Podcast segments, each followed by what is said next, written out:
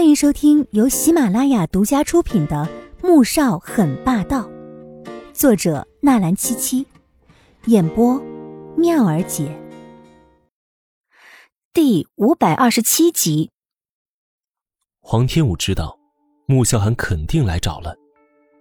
他不但没有一丝高兴，反倒充满了强烈的不安。左宝丽和赵显将他绑架，无非就是想引穆萧寒过来，再对付他。而现在，还不知道两人设计了什么样的陷阱等着他呢。他咬着牙，忍着痛看向正在将他用铁链捆绑起来的赵显。赵显，你为什么要这样做？你难道还想再进一次监狱吗？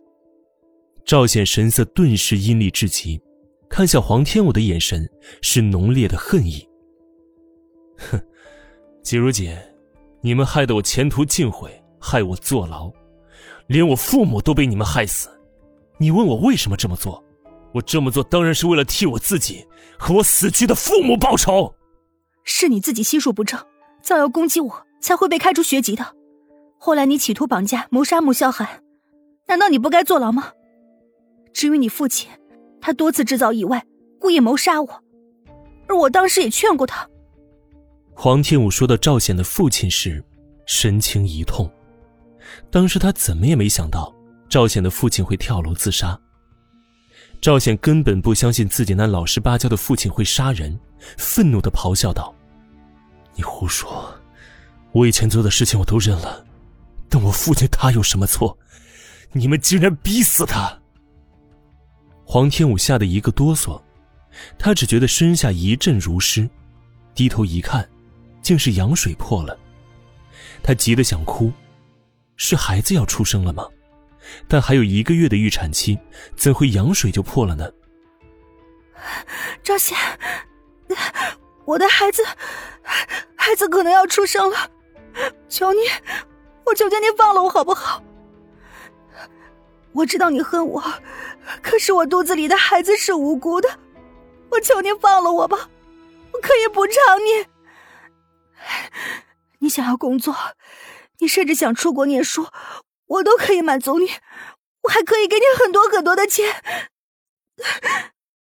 黄天武已经不知道该怎么办了，他不能就这样等死，更不能让孩子有事，于是将最后一点希望放在赵显身上，趁着左宝丽拿着望远镜在前面查看情况的时候，小声的祈求道。赵显脸色一变，可想到死去的父母。咬牙狠狠的说道：“你说你孩子是无辜的，我父母就不无辜吗？一命偿一命，季如锦，你跟着你孩子一起等死。”说完，他似乎不想再听黄天武的乞求了，抬脚往左宝丽身边走去。黄天武感到一阵阵的绝望，为什么会发生这种事情呢？早知道，他就应该待在家里。等着穆萧寒回来，再去医院做检查。而此时，龙井台、黄庭夫妇、穆宏博夫妻以及穆言飞、李乐乐等人全都到了。魏秀秀已经哭得嗓子都哑了，宋月影看着她，是又气又可怜。妈，你别哭了，嫂子一定不会有事的。穆言飞听得心烦了，不由劝了一句。这都怪我呀！要是我的大孙子有个三长两短，我也不活了。魏秀秀越说越来劲儿，听得宋月影眉头一跳一跳的。你是不用活了，要是小五有个三长两短，我就先跟你拼命。宋月影气得差点吐血。都这个时候了，魏秀秀只记得惦记她的大孙子，却没想过小五怎么样了。孩子没了可以再生，不能生也可以领养。要是他的女儿没了，想到这儿，宋月影就觉得一阵心绞痛，捂着胸口，难受的往后靠去，脸色霎时间白的有些吓人。阿影，怎么了？黄婷也被气到了，正要打电话问穆萧寒那边情况如何，却见妻子脸色惨白，靠在沙发上，不由着急的问道。我心口疼。宋月影难受的回了三个字：“你躺好，我马上叫救护车。”黄婷慌了，立即拿出手机拨通急救电话。这一下，整个大厅里面又开始紧张起来。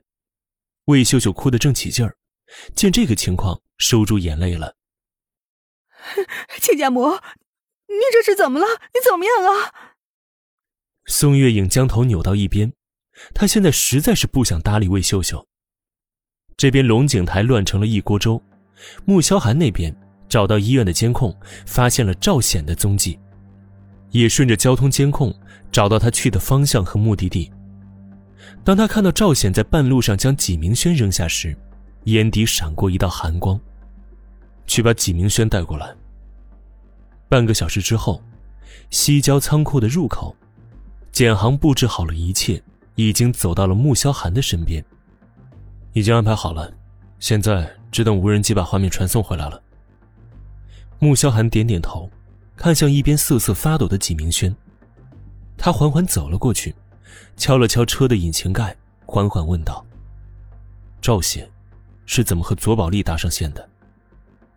我也不知道，我以为他放弃了，没想到他，他竟然一直都没有死心。本集播讲完毕，感谢您的收听，记得点赞订阅哦。